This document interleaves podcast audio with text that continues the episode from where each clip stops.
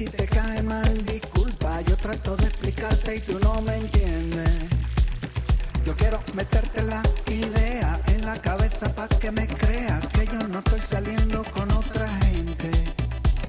Yo quiero que cojamos el mismo camino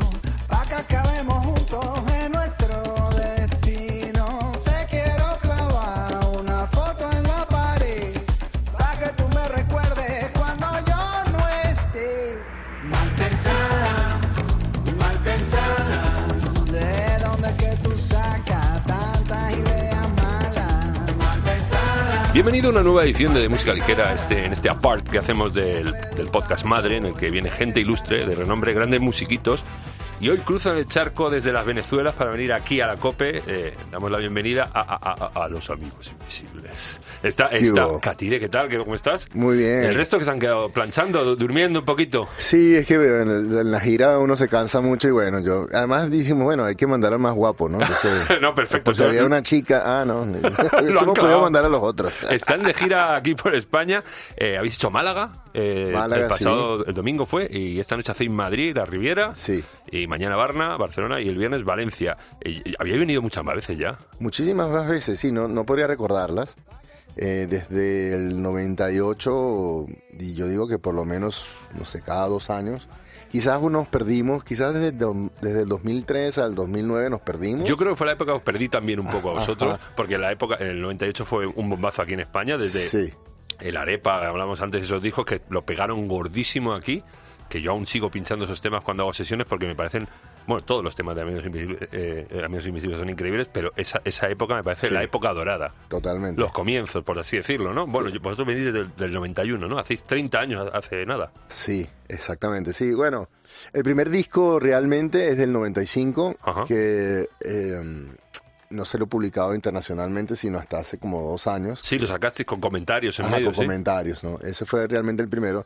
Y bueno, sí, sí, sabes que siempre pasa, pues, el, el- el- el- los primeros discos de la banda, cuando tú tienes, no sé, 48 canciones, porque estás componiendo, componiendo y componiendo, y haces un disco y ahí eliges 10 y luego 10, o sea, entonces como que vas agarrando lo mejor, pero luego ya empiezas en la gira y tienes que componer en la gira y ya, ya te casas, ya tienes hijos, tienes que componer con, con Conozco, todo cambia, ¿no?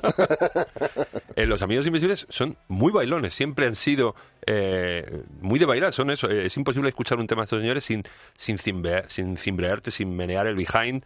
Eh, y vienen a presentaros Cool Love, culo. Soy muy de eso también, de usar el doble sentido ahí con rollito un poco picante, ¿no? Sí, tra- tratando, mira, tra- pensando que, que lo hacemos con buen gusto, ¿no? Sí, sí, elegante, siempre elegante. ¿eh? Elegante, exacto. Erot- erótico, no porno. Ah, exacto, ajá. Y Cool Love es. eh, vienen. Esta vez venís con ritmos que vienen de África, pero claro, hay mucha gente que a lo mejor no sabe que muchos ritmos latinos eh, ya, ya venían de África, ¿no?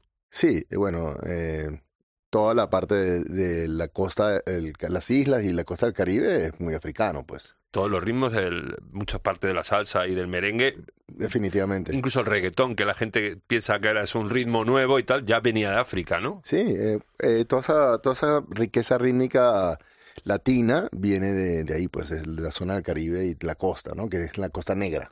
¿No? Muy negra. El tema, a lo mejor más representativo de este rollo es el canimbambo, que es eh, como funky, Es como un afro house, ajá. muy sí. bueno, con un ritmo de reggaetón ahí enmascarado, pero con puro funky gozador. Sí, bueno, es que exacto. eh, como, como dices, ahorita ya el, el, el urbano ha exacerbado ese ritmo a tal punto que ya la gente piensa que Lo ha maquineado un poco. Pero viene de, de- de cualquier cantidad de géneros latinos de música más ancestral, ¿no? Cruzaron el charco antes que nadie y, lo Exactamente. tra- y trajeron los ritmos. Exactamente. Bueno, eh, vamos a irnos un poco a la, a la, a la intrahistoria. Eh, ¿Cómo le da una banda en Venezuela eh, a tirarse al puritito funk allí en los años 90? ¿Qué se cocía en Venezuela en los 90? Bueno, fíjate que había, en esa época sí había una onda under, o sea, había muchas bandas, mu- mu- muchísimo, o sea, sí había muchas cosas sucediendo. En, en esa época todavía había sellos disqueros que te firmaban, o sea, todavía era la época de que ibas a Ahora ya no. un, un club, ah, no, bueno, desde hace mucho tiempo ya no, pero era la época de, de- no, hoy viene el A&R de Emi. ah, Cuidado, ay, hay que ay, tocar bien hoy, sí. ajá, ¿sabes? O sea, Entonces había mucha movida, mucha movida, y, y una cosa que sí se tenía claro es que eh, para tú ser relevante en esa escena, pues tenías que ser, tenías que tener algo que comunicar algo especial, pues, no, no podías hacer una cosa Tenías que una diferenciarte co- un poco. Sí, y realmente los proyectos de, de Venezuela de esa época que, que resaltaron, sí tenían su onda como que esa eh, mezcla, esa mezcla de, de- de lo cotidiano de vivir en Venezuela con lo que sea que tú escuchabas de afuera, ¿no? Eh, y nosotros, por esa época, eh, a- a- la música que hacíamos era más eh, onda, un poquito más fuerte, tipo Red Hot Chili Peppers. Ajá. Más rockera. Más rockera, funky rock, ¿no? Pero nos llegó eh, en esa época que todavía no había internet, ni email, ni nada, pues que mandabas a un amigo, si un amigo iba para Londres, oye, tráeme la New Musical Express y unos discos. Alguna que te Lo que- pille. sí. ajá. Y de repente nos llega así, era con el número del acid jazz. ¿no? Claro, en la época. La- la época, ¿no? Era el Fre- Freak Power o, Ajá, o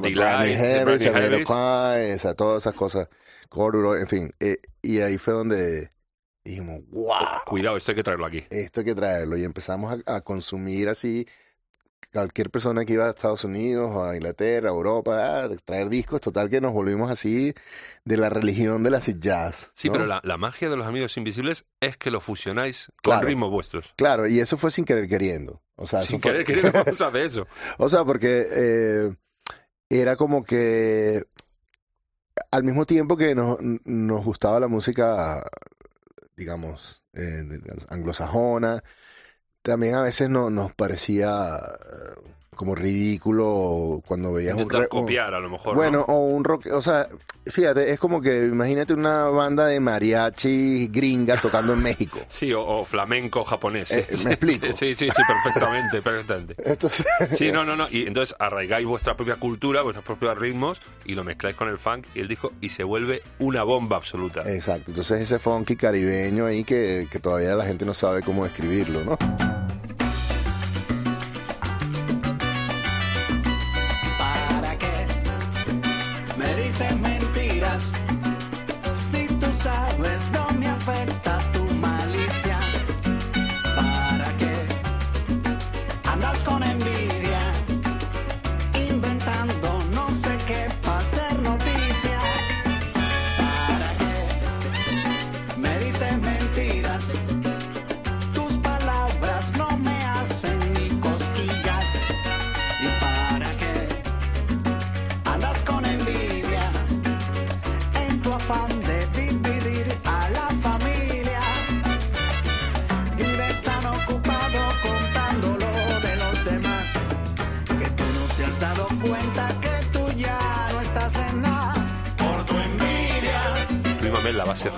Son su- eh, es súper vital en este tipo de, de- de música, la lleváis súper sólida.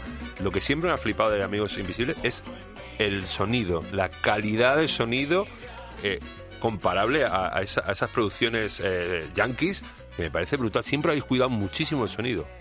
Bueno, es que tuvimos eh, suerte de, de que trabajar eh, con productores y con compañías Yankees, americanas ah. ajá, desde el segundo disco, ¿no? Ajá. Y Claro, básicamente... pero yo creo ya en el primero a lo mejor ya lo teníais porque eh, eh, ya a lo mejor fue eso lo que David Byrne eh, se fijó en vosotros, puede ser.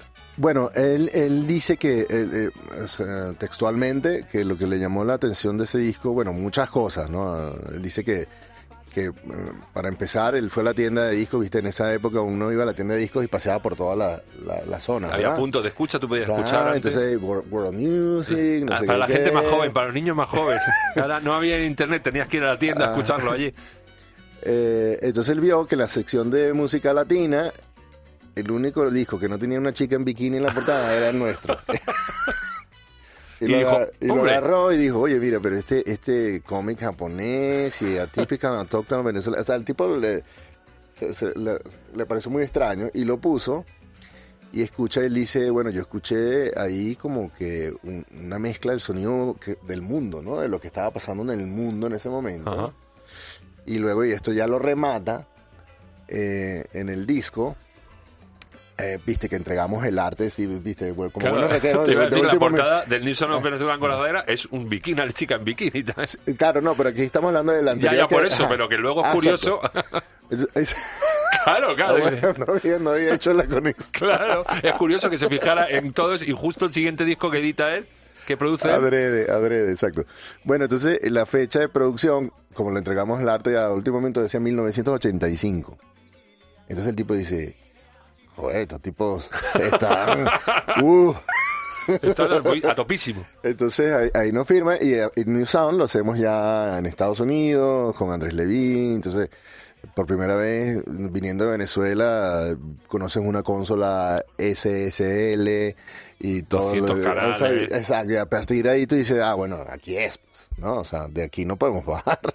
Tiene temas increíbles, el culo, el Cool tiene Love. temas incre- Además, es curioso porque está basado todo en ritmos africanos y tal, como he dicho, pero es que tiene temas como el Tuyonama, que es puritito funk, o el incluso el pop. eh, no se me olvidó, es, es un tema pop. No tiene ninguna, a lo mejor un pequeño detalle, pero no tiene ningún aliciente de ritmo. No, una baladita que nos dimos. pero un el- super pop. Sí, yo no recuerdo, ¿habéis, ¿habíais trabajado el pop puro antes? Así pop estricto, porque siempre sois ah, de temas de 8 minutos, ultra danzable. Yo siempre que pienso en Amigos Invisibles, Es que, eh, eh, y creo que ahí el, el juez de eso eh, es la gente que lo oye, porque para nosotros... los Amigos Invisibles, de verdad, ¿no? El público. Exacto, sí, porque para nosotros hay cosas que de repente son pop, que para la gente son cosas raras, Claro. o para, ser, para la gente que a nosotros son unas cosas raras la gente es pop. Entonces, como que estando dentro de- del, del ojo del huracán, uno tiene la cosa distorsionada. Nosotros lo vimos como una balada con una letra muy bonita, pues. Y salió así. Sí, sí debo decir que el ritmo de batería sí es bastante Es muy básico. pop, sí, sí. No, por eso, claro. Sí, sí. Es lo que me toca a mí. Y luego eh, eh, el sonido disco, en el disco ball, que es otro temarral increíble. Disco ball, sí. Es, es- son temazos increíbles. ¿Cómo pergiñáis? Porque claro, vosotros venís eh, de, de la vainita esta de la pandemia que hubo. Eh, ¿Todo esto se gesta allí en pandemia o ya lo teníais de antes? ¿Cómo, cómo se gesta el disco? este? No, bueno, bueno, fíjate que lo que nosotros vamos haciendo es que eh, como giramos, vivimos de, de girar, pues. Entonces, y no somos... Músicos on the road, Ajá. completamente. Entonces, eh, no somos de esas eh, bandas, de- a- ojalá algún día, pero no somos de que, no, vamos, hacemos un disco, hacemos una gira de dos años y luego nos vamos de vacaciones y componemos y, ¿sabes? Aquí tienes que estar sobre la marcha, ¿no? Incluso componéis sobre la marcha en gira. En gira, y o sea, cuando estás en la casa y tal, y de repente, wow, mira, tenemos estas tres. Ahorita vamos a estar en Miami, vamos a estar en el estudio, entramos y grabamos esas tres y luego las vamos produciendo en el, en el camino, en computadoras, ¿no? Y así vamos. Entonces empezamos ese proceso inmediatamente después del, del anterior, que fue el Paradise, que es, es de 2017.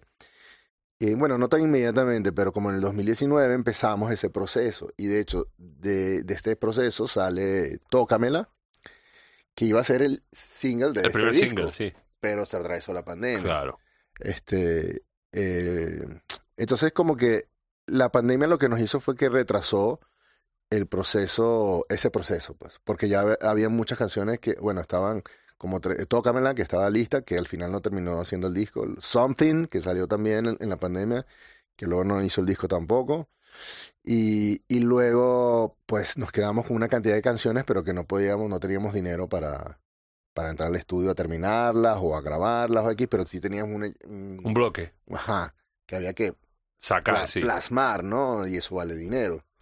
Como tú dices, la calidad, pues, ¿no? Claro, no, no. el- ya te digo, o sea, que- suene bien cuesta dinero, evidentemente. Exactamente. Entonces, pues, en la pandemia fue, mira, este, fue un periodo muy difícil. eh, la- nosotros vivimos de esto de- desde hace mucho tiempo, afortunadamente. O sea, eh, y de repente un Bien, día- con yates, jets privados, limusinas. No, digamos, no, pero digamos una vida de clase media mm, bien, Bien, bien. de- decente, ¿no?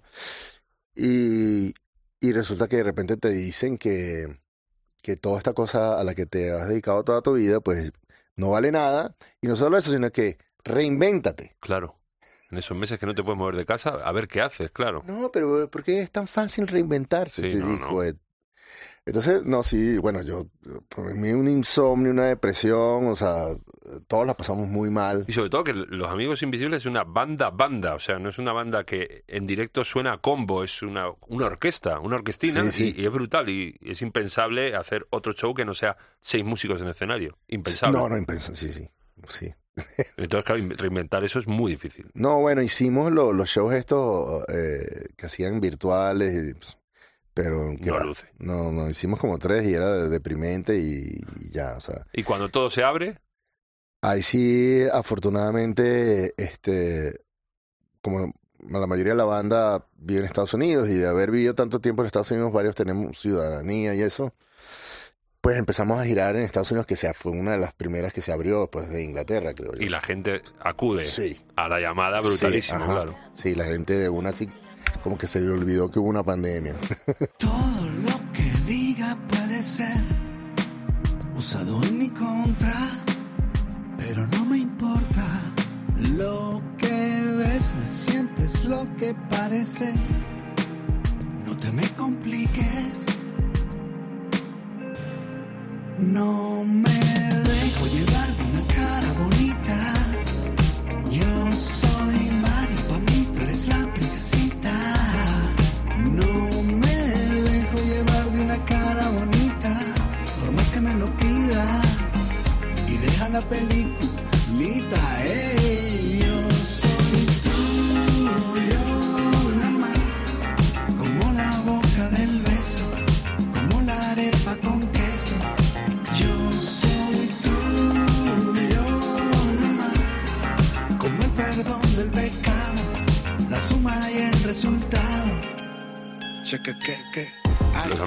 Es, yo creo, la banda la banda venezolana más conocida fuera de Venezuela. Bueno, hay otros artistas venezolanos, eh, Oscar de León, el, Sal- claro, sí. el Puma, Puma. poca broma, o Danny Ocean, ahora que hablábamos de nuevas tendencias. Sí. Eh, ¿qué, qué se cuece ahora la música ahí en Venezuela?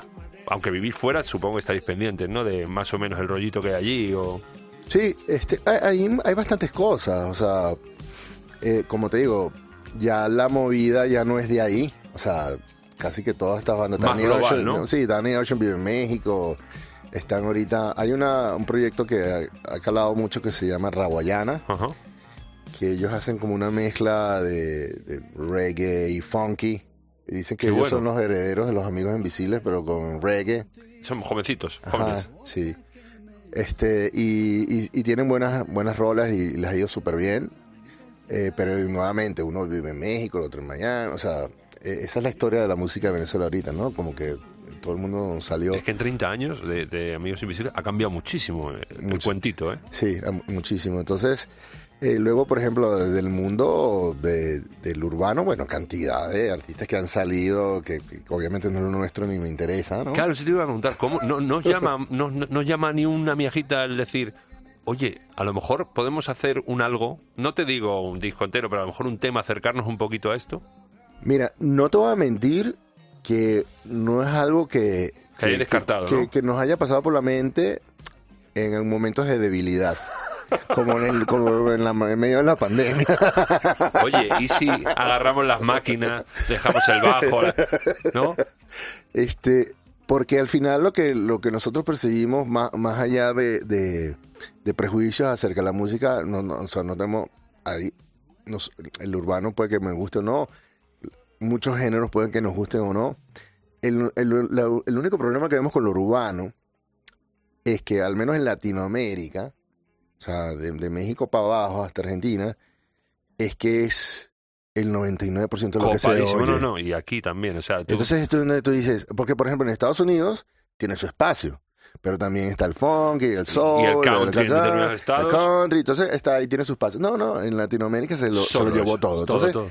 Eso es lo que me harta, nos harta un poco y un poco. La resistencia un poco, ¿no? Entonces ahí viene nuestra respuesta punk y decir jamás hijos de. sí, eso. O como se diga, no, no, brutalísimo. Me parece una actitud muy buena. Eh, y luego hay una cosa que también me flipa, que ya de por sí los temas de Amigos Invisibles son increíblemente danzones, todos. Luego se hacen remixes aparte. Sí, no, eh, sí, hacemos remixes y sabes que este Julio todavía hace DJ sets. Ah, qué bueno. Sí, yo como que lo dejé hacer porque dije, si sigue haciendo shows y DJ set, voy a ter- terminar alcohólico en rehab o algo. y a él, al briseño le da igual. no, él- él no él consume alcohol, él es Ah, más sano bueno. que yo, ¿no? Este, eh, entonces, ¿qué pasa? El DJ set del Catire, los amigos invisibles, y entonces la gente espera que pongas la canción en Los Amigos Invisibles. No. Y tú dices, no. Entonces, bueno, con los remixes uno ahí Ah, está con Dios y con el diablo, ¿no? Bien jugado. Bueno, y estáis, ya- he dicho antes que estáis de gira, eh, esta noche toca Madrid. ¿Qué es que la gente que se arrime a la Riviera hoy o mañana en Barcelona o el viernes en, en Valencia, qué se va a encontrar? Este, mira, eh, es un show, como decimos, un show karaoke. Solo lo vamos a mo- a mostrar, lo, vamos a molestar con tres o cuatro del disco nuevo. Eso te iba a decir, ¿no? ¿solo tocáis tres o cuatro del disco nuevo? Sí, y luego... sí, sí. Porque, porque las que más nos gustan, o sea, entendemos que no hay nada más fastidioso que ir a ver la gira del artista con su disco nuevo y que toque todo el disco nuevo. Y que no te toquen el disco anal y te, te, te no, tiran. me- no, sí, sí. Es así como que, o sea, que me devuelva mi dinero, ¿no? Qué temarral, ya te, te he dicho antes, aún lo sigo poniendo en mis sesiones, lo mezclo con el Love Boat No, no. que te he dicho que es brutalísimo y es la retranca esa que hablaba, ese juego con el idioma, el disco canal, es increíble la letra de ese tema. Incluso en el mal pensada este también Mal jugáis muchísimo con la letra, me gusta muchísimo ese rollo que lleváis. Sí, sabes que, con el disco anal hay una, una historia, porque Julio, viste, ya, coño, ya te haces una persona mayor, ya tienes hijos, ya, entonces, eh, entonces ya de repente no se sentía muy cómodo cantando el disco anal. Oh, ¿no? Y lo, lo cual yo entiendo perfectamente. Sí, Entonces, bueno. entonces Julio siempre decía, bueno, vamos a, a sacarla del set hoy. Entonces yo decía, ok, vamos a sacarla. venga. Pero si la gente la pide, la tocamos. Se acaba el show, el disco. Y hubo que tocarla. Y sí, entonces ya como que ya entendió, entonces ya está en el set otra vez normal, ¿no? Pero A- bueno. aprendió. Te iba a decir, eh, pero ya me lo has dicho antes, pero aún así, a, lo- a lo mejor, yo suelo acabar las entrevistas que la gente que viene aquí me dé tips, me den cosas que están escuchando ahora, porque vosotros, so- eh, aunque esté- vivís muy separados, intercambiáis música entre vos, seguís intercambiando música, seguís diciendo, oye, escúchate, he escuchado. No hace falta que sea una cosa nueva de ahora, sino a lo mejor No. un grupo antiguo que has descubierto hace poco y que me diga, joder, Marcote, pues esto te va a molar muchísimo, escúchate a fulanito, a menganito. Sí compartimos, este, oye, eh, a ver, pasa que aquí no tengo, a ver. Ah, por ejemplo, este te va a gustar, el, el disco de, de John Batiste. Ajá. que es el es el, el director de la banda del show de Stephen Colbert en, en- Sí, en un late show, ¿no? Esto, ¿no? Ajá. Un late night. Pero esta, esta canción que se llama Adulthood eh, eh, está buenísima. O sea, es bien soul. Chameleon de Pablo Fierro. Me la apunto, no, no lo conozco, Pablo Fierro. Pablo Fierro es de, aquí, de las Canarias. No, no lo conozco, ¿no? Es de la es que movida- el problema que hay ahora es que Exacto. hay una enormidad de No, música te va a encantar Pablo y me Fierro. flipo, me, me- me la apunto Pablo Mira, Fierro. anótate este, mira, Chameleon de, de Pablo Fierro y Before. Las tengo acá. Apuntadito. Lo mismo me va a pegar alguien por no conocer a Pablo Fierro, pero bueno. ¿Escuchas mucha música de aquí española? ¿Llega mucha música allá al otro lado del charco o no? No, no realmente. eh, como te digo, yo estoy metido en mi, en mi océano de Spotify, entonces no sé qué. Ajá. Mira, Amber Mark de Nueva York, Soul, Funky. eh, Sí, no, yo soy muy, vamos, tengo alma, alma negroide. Amber- Amber Mark, ah, bueno, eh, lo eh, tengo. Jacob Collier, ¿lo conoces? No, no, pero me estoy apuntando todo como un Jacob como Collier es un inglés que es un genio, es un genio de la música, te va a encantar. Este. Qué jovencito este tipo, ¿no? Sí, Jacob Collier, sí. Muy joven. Muy joven, pero es un genio. Eh, te va a encantar. Y 20 years. que más, bueno. ¡ah! Es que te quiero que estos dos últimos van a estar buenísimos. Eh, Babe Rainbow, son de Australia. Babe Rainbow. Sí, la canción se llama Electrocuted. Y esta canción de Oscar Jerome, que también es un chavito de Inglaterra, se llama Gravitate. Ya, ya con, con esa ya. No, no, ya, te- ya con esta tengo una playlist absoluta. Eh, muchísima suerte, muchísima mierda que se dice aquí esta noche, eh, que lo pasen grande y que lo, la gente que lo segu- eh, seguro, porque un concierto de Amigos Imposibles, de, Ami- de Amigos Invisibles, es una auténtica fiesta del minuto uno. Y en Madrid se pone muy bueno. Debo decir de- que mis conciertos favoritos Mucha son en Madrid. gozadera. Bueno, la gente, o sea, no se, no se toma ni un segundo en prenderse, ¿no? O sea, me, me encanta esa energía de acá. Pues dele muchos besos a los chicos, que lo pasen Claro bien. que sí, Mucha brother. suerte, un abrazo muy fuerte. Gracias. Chévere, sabroso, divino, pa'l Canimbambo, en La Guaira, 1991. Por la autopista, no vamos suave. Suave. ¿Cuántos somos? ¿Trajeron la cédula?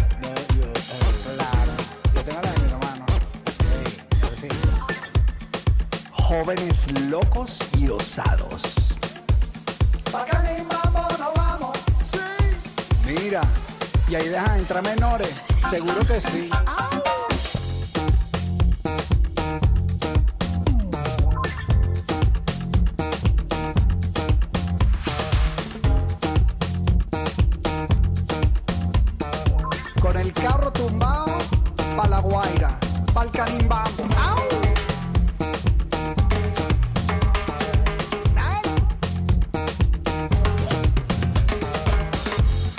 Suave, pana, suave.